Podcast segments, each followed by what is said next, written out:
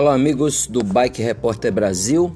Hoje nós vamos falar de libertação.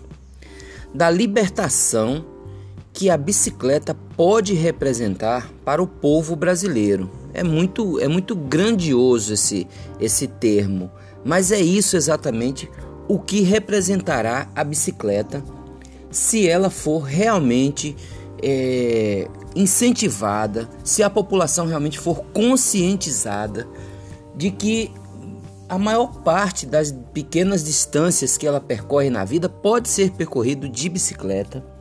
Logicamente tem que haver uma educação para o trânsito, porque o nosso trânsito é assassino, não se respeita a bicicleta, nem moto, né? Eu andei nos dois e nos dois fui desrespeitado. Então, é, tem que haver realmente uma conscientização e um trabalho do poder público em utilizar parte do nosso dinheiro, dos nossos bilhões que pagamos em impostos, para a construção de ciclovias. Aonde está o dinheiro que está entrando nos caixas do governo por conta desse aumento exponencial das vendas de bicicletas, peças, insumos, serviços quantas empresas foram criadas de 2012 para cá. O, o, o número de bicicletas no Brasil aumentou de forma grandiosa. E você não vê nada de investimentos feitos é, em prol do ciclista em prol desse contribuinte que, por enquanto, ainda é o contribuinte de classe média ou rico que paga muito caro por suas bicicletas, por suas roupas, por tudo que é inerente ao ciclismo e não tem retorno de absolutamente nada.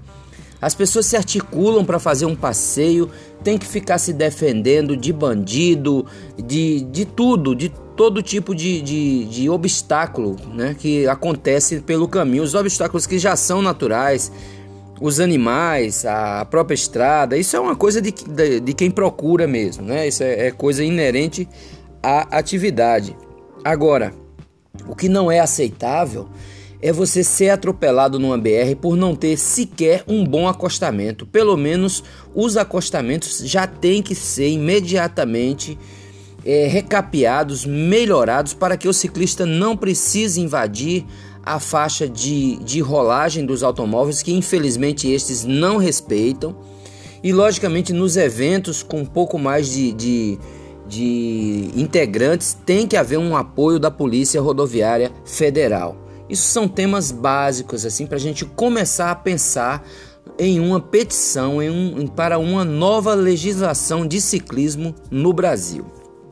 Agora, refletindo sobre um outro lado, vocês têm ideia por que, que o ciclismo é tão, é, de, tão, tão deixado de lado pelo poder público no Brasil? Claro que muita gente sabe disso, mas muita gente não sabe também. É que a bicicleta representaria uma libertação do povo em relação a automóveis, a motocicletas, ou seja, outros mercados que lucram muito com isso, e principalmente o transporte público, como eu já falei em, em vídeos, em, em postagens e em áudios anteriores aqui. O transporte público é o maior beneficiado desta é, falta de apoio ao ciclista, porque é um segmento que fatura mais de 59 bilhões por ano. Então ninguém vai querer mexer nisso a menos que se faça uma grande força.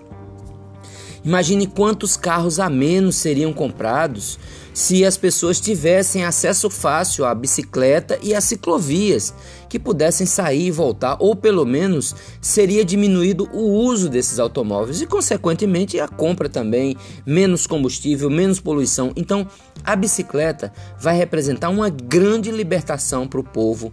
Diz multas. Quantas vezes você pegou seu carro para ir ali na, na farmácia e foi multado? Ou num, num, num ponto não tão distante, numa ida e vinda, e foi multado, ou seja, e se envolveu num acidente e, enfim, teve um problema de manutenção, caiu num buraco. Imagine quanta coisa iria ser evitada se nós tivéssemos um acesso fácil a ciclovias e bicicletas.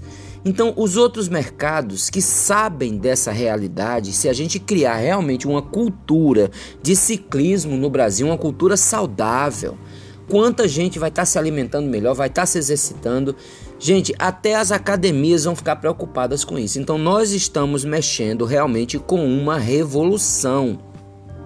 Mas tem que ser uma revolta, tem que ser algo com, com vontade de fazer.